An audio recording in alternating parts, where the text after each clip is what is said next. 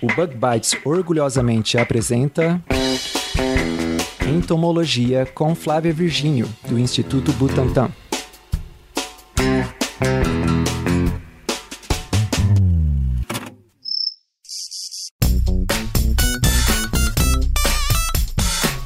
Olá, aqui é o Pedro, o host do Bug Bites, e hoje temos aqui comigo o Philip. Olá, pessoal, tudo bem com vocês? E o Simeão. Olá, pessoal, sou o Simeão, pesquisador de pós-doutorado da Unicamp. E Simeão, hoje a gente tem uma convidada, né, que na verdade é uma idealizadora, né, dessa nova colaboração. Por favor, apresenta pra gente a nossa convidada. É, então, hoje nós vamos ter aqui no Bug Bites a Flávia. A Flávia é pesquisadora do Instituto Butantan e eu vou deixar que ela se apresente. Flávia, introduza-se para a audiência do Bug Bites. Oi, eu sou a Flávia, como já foi falado. Eu sou bióloga, doutora em ciências e pesquisadora e curadora da coleção entomológica do Instituto Butantan. Maravilha, seja muito bem-vinda, Flávia. Obrigada pela oportunidade e pela colaboração. Nós é que agradecemos, Flávia. Com certeza. E essa nova colaboração a gente espera, né, que renda vários episódios. E no episódio de hoje a Flávia ela vai contar pra gente a história muito curiosa de como uma pulga ela deu origem ao Instituto Butantan. Mas antes de a gente começar o episódio, a gente quer quer agradecer aqui a todo mundo que apoia o Bug Bites, seja indiretamente divulgando, né, os nossos episódios, compartilhando com outros amigos e colegas, né, que são interessados na área de entomologia ou são amantes de insetos ou têm essa veia de naturalista, né? E também os apoiadores diretos do Bug Bites, que são os nossos padrinhos e madrinhas que nos apoiam através da plataforma Patreon e da plataforma Padrim. Se você está curioso saber como você pode também apoiar esse nosso projeto, procura aqui na descrição desse episódio o link para o nosso padrinho. Então, sem mais demora, vamos começar o nosso episódio que eu tô curioso para essa história.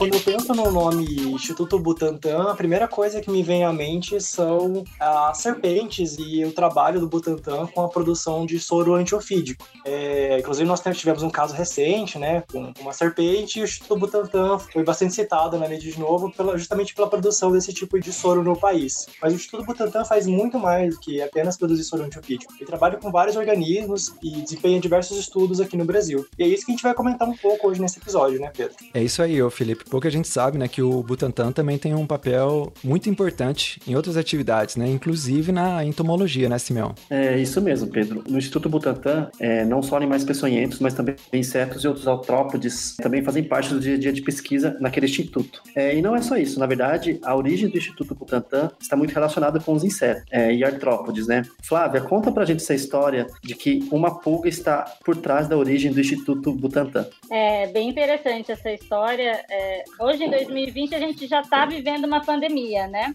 E a história do Instituto Butantan tem relação também a uma pandemia que aconteceu há muitos anos, que foi a que a gente conhece como peste bubônica. Ou peste negra. Ou peste negra, isso. E a gente sabe que os insetos, eles estão por todos os lugares. Obviamente, eles afetam tanto diretamente quanto indiretamente as nossas vidas. Várias doenças as pessoas já conhecem, como dengue, chikungunya, malária, que são transmitidas por mosquitos, né? E a peste bubônica, que causou a morte de muita gente, há, há muitos anos atrás, foi transmitida por pulgas. E a gente teve há algum tempo três grandes pandemias relacionadas a essa doença. É, no século VI foi a primeira vez que a gente teve registros né, da, da peste bubônica e chegou a matar de 25 a 50 milhões de pessoas. Aí a terceira grande pandemia, que foi no século XIX, foi quando as, os cientistas começaram então a, a, fazer grandes descobertas em relação a essa doença. Então eles descobriram o que, que causava essa doença, então eles descobriram a bactéria Yersinia pestis. Eles também começaram a estudar e conseguiram encontrar uma opção de vacina e também utilizaram soros antipestosos, começaram a utilizar esses soros antipestosos nos seres vivos. E também descobriram que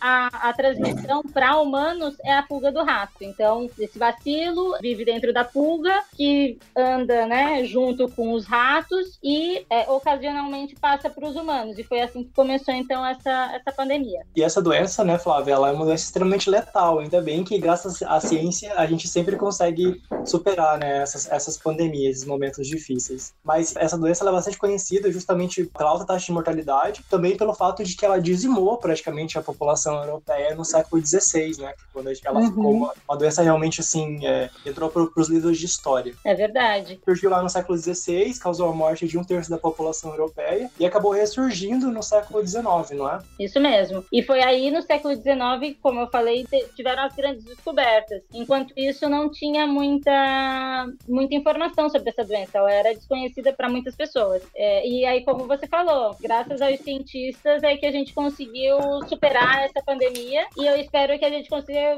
superar, inclusive, a pandemia que a gente está né, tá vivendo hoje. Bom, e aí, como que isso chegou, né? E aí, o que vocês estão super curiosos para saber como que essa doença relacionada com a pulga tem, né? Que relação é essa que tem com o Instituto Butantan? Lá em 1899, mais ou menos, por essa época, estava tendo o surto de peste bubônica em Porto, em Portugal. E já fazia muito tempo, mais de um século, que não tinha surto na Europa. E aí começou esse surto, então, em Portugal. Porto era uma cidade que tinha bastante relação comercial com o Brasil. Diversas medidas foram feitas para tentar primeiro evitar que a doença chegasse aqui, depois que ela veio, que não teve muito como controlar isso, ela chegou e aí tentaram mitigar de algumas formas, né? Tentaram evitar que ela se espalhasse aqui no Brasil. Primeiro chegou por São Paulo, né? Chegou em Santos e depois chegou no Rio de Janeiro. E aí coincidentemente, coincidentemente não, mas essa doença ela é estritamente relacionada, era, né? estritamente relacionada com as cidades portuárias. Então foi assim que chegou em Santos. Bom, e aí naquela época, quando a gente foi acometido pela, pela doença aqui no Brasil, ela ainda era desconhecida para os brasileiros. Então, alguns cientistas, como Oswaldo Cruz, Rodolfo Lutz e o Vital Brasil, eles começaram a investigar a origem da doença lá de Santos, que até então não se sabia que era a tal peste bubônica. Até que eles descobriram então que era essa peste. Aí o governo brasileiro, como eu falei, implementou um monte de, de medidas medida para tentar controlar, fez distribuição de panfleto, estimulou o combate aos ratos. Eles chegaram até. É, é, tem uns vídeos muito, muito interessantes daquela época deles pagando para as pessoas matarem os ratos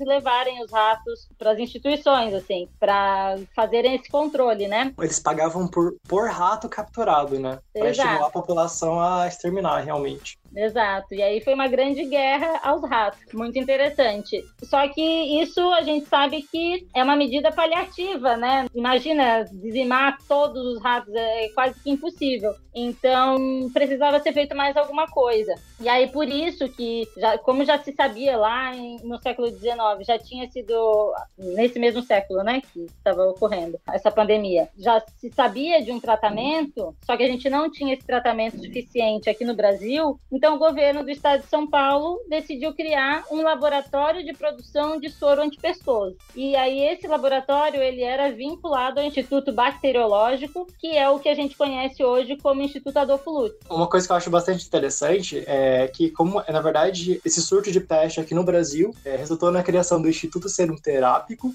é, em São Paulo e também ao mesmo tempo, no mesmo ano, é, na criação do Instituto Soroterápico Municipal no Rio de Janeiro, que era comandado pelo Oswaldo Cruz, que logo, né, é, logo ali no início do século XX, se destacaria na entomologia médica e inclusive influenciando outros pesquisadores, como, por exemplo, o Ângelo Moreira da Costa Lima, o Costa Lima. Inclusive, nós temos um episódio sobre ele no Bug Bites, na nossa série naturalista. Se gente tiver mais curiosidade em ouvir sobre esse pesquisador, é o episódio 88 do Bug Bites. Não, muito legal, né? Realmente, eram grandes, foram grandes nomes, né, para a ciência que a gente lembra até hoje, né? O próprio e... Adolfo, Adolfo Lutz também, né? Eu acho uhum. que talvez até rende mais um episódio da série Naturalista falando só sobre o Adolfo Lutz. Lutz. Foi Sim. um pesquisador extremamente relevante para a área da entomologia médica aqui no Brasil. Sim, e a Berta Lutz também tem, Sim, tem, verdade. tem histórias lindas sobre ela que eu também é tenho super vontade de conversar um pouco mais sobre ela. É verdade. E o próprio Oswaldo Cruz, né, agora que vocês falaram, né? O Oswaldo Cruz também com o Trypanosoma cruzi, não foi ele também que, que descreveu toda a doença de Chagas? Sim, ele foi o cara, gente. Ele foi o cara. Porque ele descobriu todo o ciclo, né, do parasita e também toda a questão do, relacionada ao inseto, né? Foi, foi muito, muito interessante. Ele realmente foi o cara. Eu falo, hoje a gente não tem gênios, a gente teve gênios. a gente não tem mais. Porque os caras eram muito bons mesmo. Eu tava lendo até um artigo no próprio site do Instituto Butantan, né? Tem um artiguinho falando bem assim, é, é, um artigo escrito pelo Vital Brasil descrevendo a pandemia em Santos. E aí ele fala, né? Chegou lá e viu que tinha ratos, e viu que tinha gente com sintomas e tal. E aí tem parte assim que fala assim: os doutores Vital Brasil e o doutor, acho que foi o, o, o Adolfo Lutz, é, fizeram autópsia de alguém que tinha morrido da peste bubônica. E é umas coisas assim que a gente nem imagina, né? Que a gente conhece os institutos, as instituições que são nomeadas em homenagem a esses grandes pesquisadores, né? Mas a gente nem imagina assim como é que foi realmente eles estiveram lá fisicamente, né, fazendo pesquisa e combatendo doenças, eram realmente não só pesquisadores de laboratório, mas pesquisadores que iam realmente a campo e, e combatiam a doença em pessoa mesmo, né? Sim, eles eram multi, multitarefas, né? Eles faziam, eu imagino também que eles tinham uma grande equipe não sei se uma grande equipe, mas tinha uma equipe por trás disso, né? Eu acho que sozinhos, eu imagino que sozinhos eles não fizeram tudo, assim, mas eles foram os grandes nomes que, que ficaram marcados. Sim, o próprio Oswaldo Cruz, ele acabou se envolvendo nessa questão da peste, porque ele tinha acabado de voltar da Europa, onde ele tinha justamente trabalhado no Instituto Pasteur. Bom, bom Flávia, mas então aí estava acontecendo toda essa epidemia de peste aqui no Brasil, e aí Isso. foi criado o Instituto Serum Terápico. É, na verdade era primeiro um laboratório, né? Era só um laboratório, assim, só entre aspas, né? Mas era pra... só um, um laboratório para criar esse soro. Ah, que tá. era vinculado com o Instituto Bacteriológico, que hoje a gente uhum. conhece como Adolfo Lutz. E ele, esse laboratóriozinho, ficou lá é, instalado na Fazenda Butantã, na zona oeste de São Paulo, onde hoje é o Instituto Butantã. E ficou lá porque era um, um, lugar afastado do resto da cidade. Então, eles queriam fazer isso num lugar bem isolado. E... Só para localizar as pessoas, a Fazenda Butantã, ela fica do lado da cidade universitária, onde é, hoje existe a, USP, né?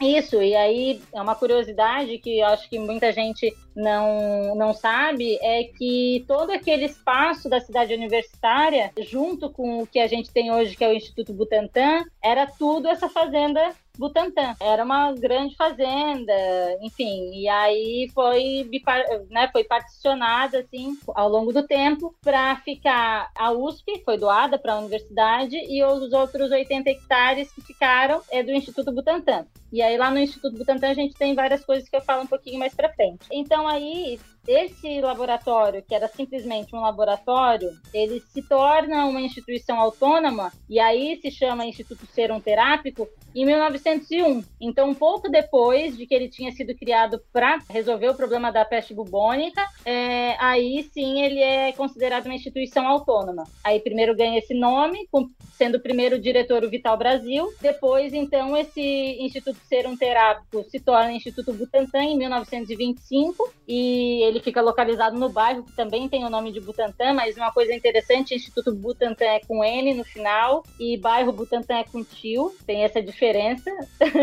e Butantã significa terra dura. Então, por essas é, características, tem aquele nome. Não sei se isso é muito interessante, mas enfim. É... Eu acho que interessante. É o nome indígena? Isso. Do Tupi.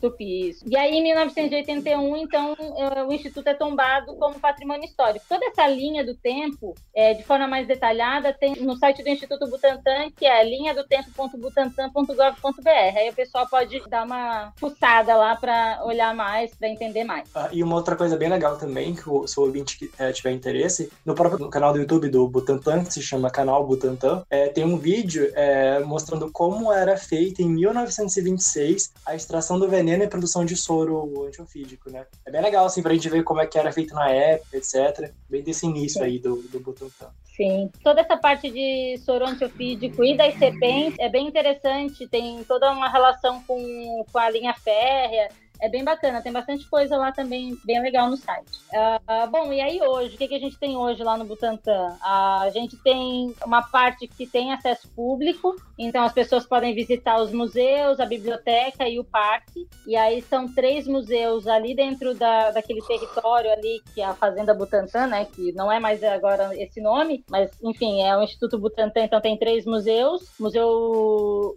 de Microbiologia, o Museu Biológico e o Museu Histórico. Está em construção o Museu da Vacina, lá dentro também. E aí na parte externa, que é lá no bairro Bom Retiro, aqui em São Paulo, é, tem também o Museu de Saúde Pública Emílio Ribas. Além disso, uma, as áreas que têm um, um, acesso esporádico do público, então, são os prédios históricos que são tombados. As pessoas podem ver é, esses prédios por fora, mas aí a entrada é limitada para alguns dias do ano, assim, alguns dias especiais, porque lá dentro desses prédios funcionam os laboratórios de pesquisa e a gente também tem as coleções biológicas, que às vezes as pessoas podem entrar e às vezes não. Depende muito da data e da época. É, o ouvinte, é, esse ponto, ele já percebeu então que o Instituto Butantan ele é muito mais do que só a produção de soro antiofídico. Ele tem um histórico é, muito rico dentro da saúde pública em São Paulo e no Brasil. E vocês podem ver que ele faz muito, muito mais do que só a produção de soro antiofídico, né? Então trabalha com educação, tem vários museus, etc.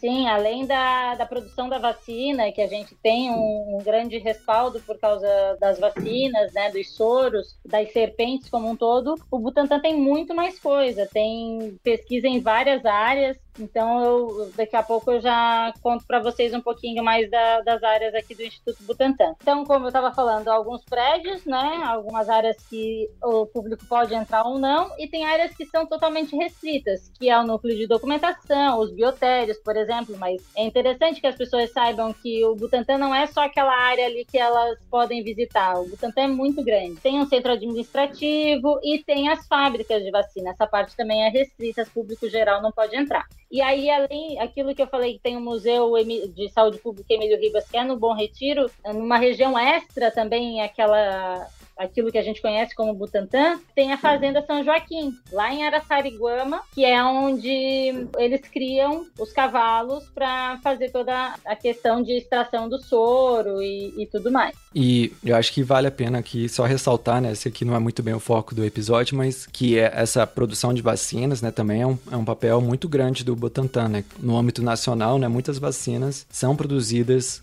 no Butantan inclusive sendo né, desenvolvida uma vacina do para o Covid, né? Eu vi que é, será o Butantan também encarregado de produzir essa vacina, assim, entre as outras instituições, né? É, tem um dado aqui que o Butantan produz mais de 50% das, das vacinas e soros utilizadas para determinadas doenças, né, é, no Brasil. Sim, vale é, ressaltar que são vacinas diferentes, né? Uma vacina que está sendo testada que é relacionada com a Fiocruz, e tem uma outra vacina que está sendo desenvolvida e testada pelo Instituto Butantan. Para a gente, quanto mais vacinas né, candidatas a gente tiver, melhor, né? Mais então, segura. é, e a gente é, tem mais opções, né, de chegar numa, numa cura para essa doença que a gente está enfrentando aí. Muito legal essa história, né, de como é que hoje, né, a gente pensa no Butantan, né, nos serpentários, no, nos soros antiofídicos e também, né, chama anti-escorpiônico quando é para escorpião, não... uhum. mas também, né, tem o destaque do Butantan, mas lá para trás começou então com essa história da peste bubônica envolveu, né, grandes nomes aí da ciência brasileira, né, tentando encontrar uma solução, né, para o surto em Santos e deu origem ao Butantan. Muito interessante.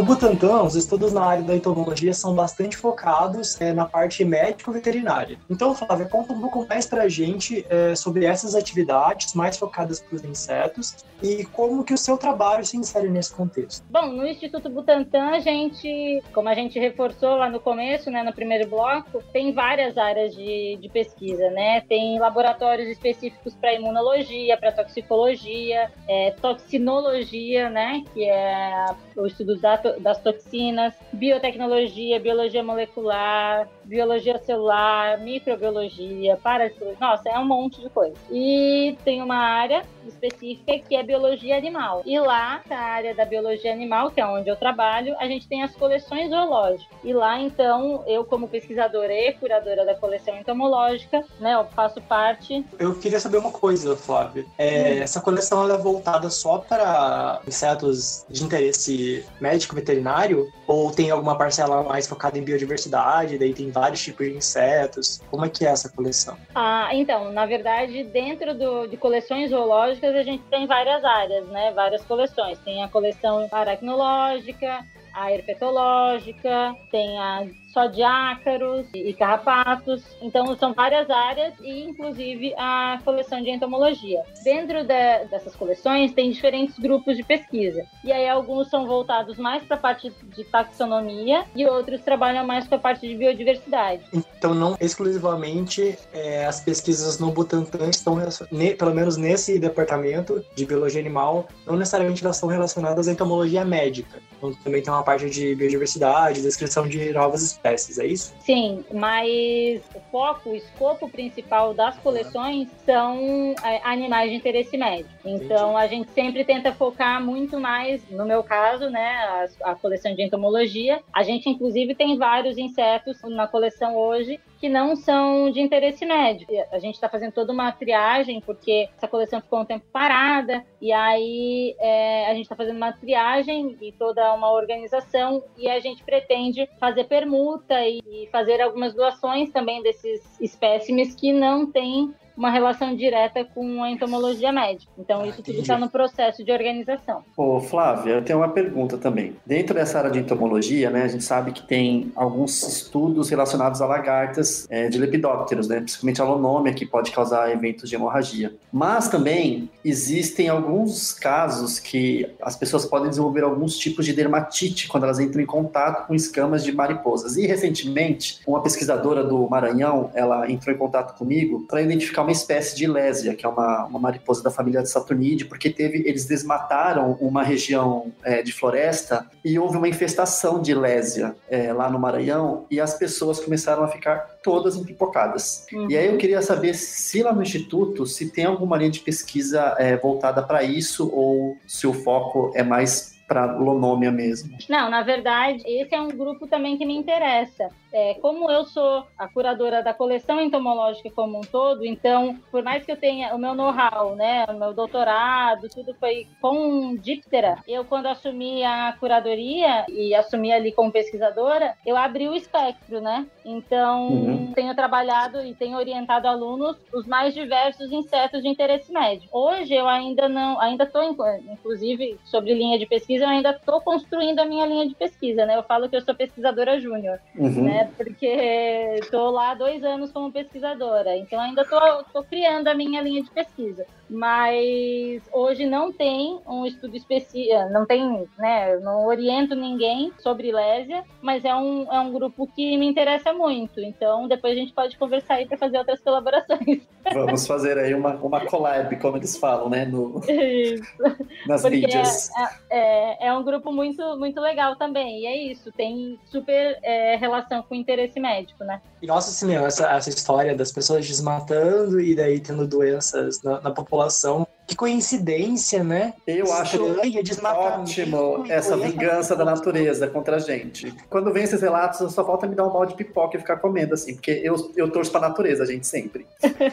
A gente tem que aprender a explorar de forma sustentável. Enquanto a gente não explorar de forma sustentável, vai ser assim, uma atrás da outra, e a gente só só tomando na cabeça. Só tomando na cabeça, exatamente. E isso é muito interessante, porque é uma das coisas também que eu gosto muito de fazer lá no Butantan, que é a parte de conscientização e de divulgação científica, né? Poxa vida, as pessoas, às vezes, como a gente tem uma recepção de animais peçonhentos lá no Butantã também, que fica nesse prédio onde eu tô, a gente recebe serpente, recebe aranha e recebe insetos também. E muitas vezes as pessoas levam coleóptera, por exemplo, achando que é um barbeiro. Eu não as culpo por não saberem, né, que, que bicho que é e ficarem com medo. Até essa distinção, é, até, né, a gente entende. Mas é interessante interessante quando as pessoas chegam lá e falam assim: olha, é engraçado, eu moro aqui no, no meio do mato, tá aparecendo um monte de aranha aqui, um monte de inseto aqui. Aí eu falo, bom, a gente é que está invadindo o espaço deles, né? Isso é, é, que a gente tem que tomar muito cuidado. A gente está achando que eles estão vindo aqui incomodar a gente. Não, peraí. Então eu sempre tento trabalhar isso com a população. Tá, por que será que esses insetos estão invadindo a tua casa e estão te atrapalhando hoje? É porque você construiu uma casa no meio do mato. Então, assim, são, são as consequências, né? É, é eu tenho uma dúvida em relação a isso, Flávia, porque eu achei bem interessante que você comentou que as pessoas levam as coisas. E é, nos Estados Unidos, eles têm a maioria das universidades que tem entomologia, né? Eles têm aquele departamento de é, Extension Entomology, que é uma, são pessoas contratadas para lidar com problemas da população ou de divulgação científica, né? E eles comentam bastante sobre pessoas que mandam foto, entram em contato com eles para pedir identificação de bicho. E eu não vejo isso acontecendo muito aqui no Brasil, pelo menos a minha percepção, né? E daí uhum. eu achei interessante, assim, população normal chega em vocês, chega em vocês com, com bicho na caixinha, assim, uhum, pergunta uhum. o que é isso aqui. Sim, é bem interessante. É, infelizmente é uma atividade assim que nem todo mundo sabe. Eu tento sempre é, orientar as pessoas e divulgar, e aqui esse espaço é para a gente fazer isso também, que existe esse serviço, o Butantan ele presta esse serviço, é, e inclusive a gente presta o serviço de identificação por foto. Claro que não uhum. é uma identificação super, hiper, mega precisa, né? Mas a gente consegue dar algumas orientações para as pessoas, se é ou não é um bicho perigoso, né? Ou, sei lá, algumas orientações básicas. E se a gente precisa muito, muito do bicho para identificar de uma forma mais precisa, aí a gente pede para as pessoas levarem. É, a gente tem então esses do, essas duas vertentes lá, né? E é um dos, dos, serviços que eu presto lá no Instituto Butantan. Então, além de pesquisadora e curadora, eu e mais uma técnica, uma, mais uma tecnologista que é, faz parte da minha equipe, a gente recebe os animais, é, os insetos, as pessoas às vezes levam, a gente tem as orientações de como a pessoa vai armazenar esse bicho, a gente prefere sempre que esse bicho seja levado vivo, porque muitas vezes não é um bicho perigoso e a gente consegue então orientar a pessoa para voltar para casa e soltar o bicho, né? Mas então a gente recebe tanto bicho vivo quanto bicho morto. Se ele estiver morto, é ideal que seja colocado num frasco com álcool para vir conservado, né? Porque senão apodrece, a gente não consegue identificar. Ou então a gente identifica pela foto. Aí a gente pede sempre que as pessoas mandem um e-mail para o saque, SAC, S-A-C, arroba butantan.gov.br. Eles encaminham para mim esse e-mail. Assim, se é aranha, encaminha para um colega meu. Se é escorpião, encaminha para outro colega. E aí, se é inseto, vem para mim. E aí a gente conversa com a, com a população a, através do e-mail. Então a pessoa não precisa necessariamente se deslocar até o instituto para levar o bicho, né? Ela pode bater uma foto, se ela tá na dúvida, bate uma foto e manda pra gente. É interessante também frisar que a gente não faz retirada de animal na casa das pessoas. Recentemente a gente recebeu um e-mail pedindo, né, para fazer isso, a gente não, não faz. Esse serviço aí fica com o pessoal da SUSEM ou do CCZ, daqui da região. É, e aí, até por isso, a importância da coleção, né, que você trabalha. Justamente, claro, você pode identificar esses bichos com chave de identificação, por exemplo, mas a coleção ela até ajuda na, justamente na identificação, né, desses bichos já tem material pré-identificado na coleção e eles servem de, de, referência. Sim, muitas vezes quando os animais chegam para a gente já mortos, também a gente acaba aproveitando também para coleção didática uhum. ou até para tombar na coleção científica mesmo. E sim, aí a coleção ela serve como referência. A gente está ainda conhecendo a coleção que a gente tem. Por que, que eu falo isso? Porque é, durante algum tempo a coleção ela começou com o Vital Brasil, aí depois teve o João Florencio Gomes, aí depois veio um outro pesquisador, Dr. Alcides Prado, e aí chegou o Flávio da Fonseca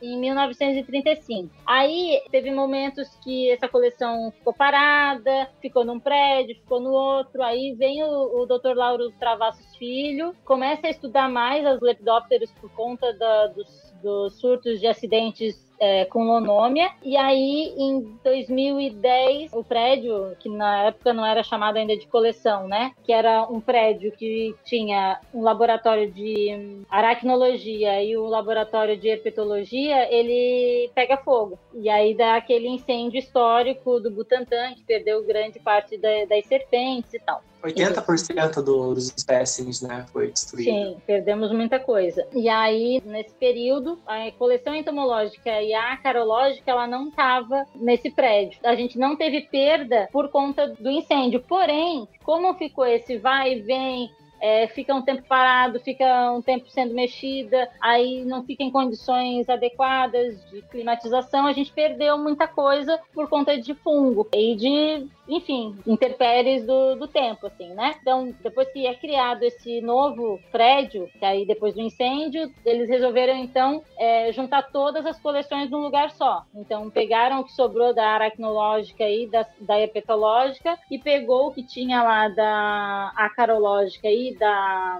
entomológica e juntou tudo num prédio que se passou a se chamar Laboratório de Coleções Zoológicas. Que é justamente 2000... onde você trabalha, né? Exato. E aí isso aconteceu em 2013. Aí, entre, eu não lembro bem se foi 2013, 2014, o Roberto Moraes, ele é, então, oficialmente declarado como curador da coleção. Aí ele fica durante um tempo, aí se aposenta e aí eu entro. Então, dentro de, né, mais de 100 anos da coleção, nesse vai e volta da coleção, eu sou a primeira mulher a ocupar o cargo de curadora da, da coleção entomológica. Então, a partir de quando eu assumo a curadoria curadoria, a gente então começa a montar uma equipe para revisitar toda a coleção, espécie por espécime, a gente começa a limpar esses espécimes, a organizar, e aí por isso que eu falei que a gente tem ainda muito para conhecer e entender é, esses bichos que a gente tem na coleção. A gente, hoje, que a gente sabe, a gente tem mais ou menos 6 mil espécimes, e aí desses 6 mil espécimes, 145 são espécimes tipo,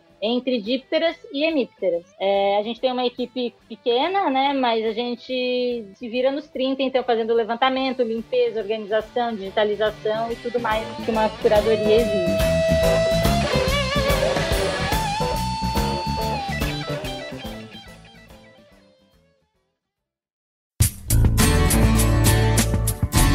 Então chegamos agora aqui no nosso terceiro bloco para concluir o nosso episódio. Tá muito interessante todo esse histórico do Butantan, do momento da sua criação e, e agora, né, das atividades presentes. Infelizmente a gente está atingindo aqui o limite de tempo, mas, né, Felipe, tem muito mais coisas que a gente gostaria de falar com a Flávia, mas a, a gente vai fechar então agora o episódio e deixar aqui as informações de contato da Flávia e, e quem quiser saber mais, né, é, pode contactar ela diretamente ou através é, redes sociais ou website, o que for mais apropriado, né? Então, aos caso vocês tenham dúvidas em relação ao trabalho da Flávia e ao Instituto Butantan, podem mandar as suas perguntas para a gente no feed do Bug Bites, no agregador de podcast, ou pelo e-mail do Bug Bites, ou pelas nossas redes sociais. E para quem quiser conversar diretamente com a Flávia e saber um pouco mais sobre o trabalho dela, o trabalho dela de divulgação científica também, quais são os canais que os ouvintes conseguem te acessar, Flávia? É, a gente tem duas contas no Instagram, um é Conhecendo os Mosquitos e a outra é Entomologia. Essas são duas redes sociais específicas do meu grupo de pesquisa. E tem, claro, a, a rede social do Instituto Butantan, né? Butantan Oficial. É, tem o site do Instituto Butantan, tem o meu e-mail também, se quiserem contatar, é flavia.virginio.butantan.gov.br. E eu vou ficar super lisonjeada em conversar com vocês mais um pouco e trocar uma ideia. Eu gosto de falar demais, então a gente chegou no limite do tempo. Não, tá muito legal o conteúdo. Eu também eu tô já curioso e aguardando o nosso próximo episódio para aprender mais aí sobre o Butantan e a pesquisa que se faz lá, é, na parte de insetos, né? E até sugiro ao ouvinte, caso alguém tenha alguma sugestão de coisa que gostaria de saber da Flávia ou do Instituto Butantan, manda pra gente nas nossas redes sociais. Aqui na descrição do episódio você encontra informação sobre isso. E a gente vai ficando por aqui. A gente agradece a Flávia pela disponibilidade, ao Philip e o Simeão, infelizmente, teve que sair um pouco mais cedo, mas obrigado também ao Simeão aí pela participação. Obrigada pela parceria mais uma vez e espero que a gente possa colher muitos frutos uh, a partir desse primeiro podcast, aqui, primeiro capítulo do podcast em parceria. Exatamente. Então, até a próxima, ouvintes. É isso aí. A gente se fala no próximo episódio. Até mais. Tchau. Tchau, tchau.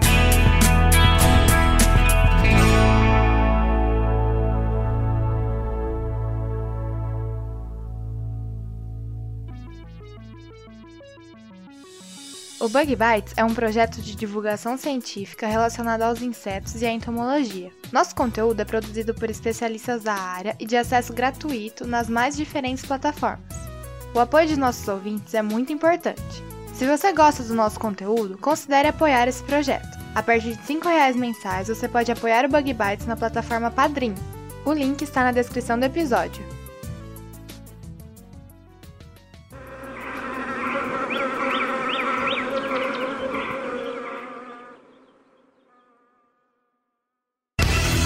Este podcast foi editado por Orelha, o Estagiário, edições de podcasts e criação.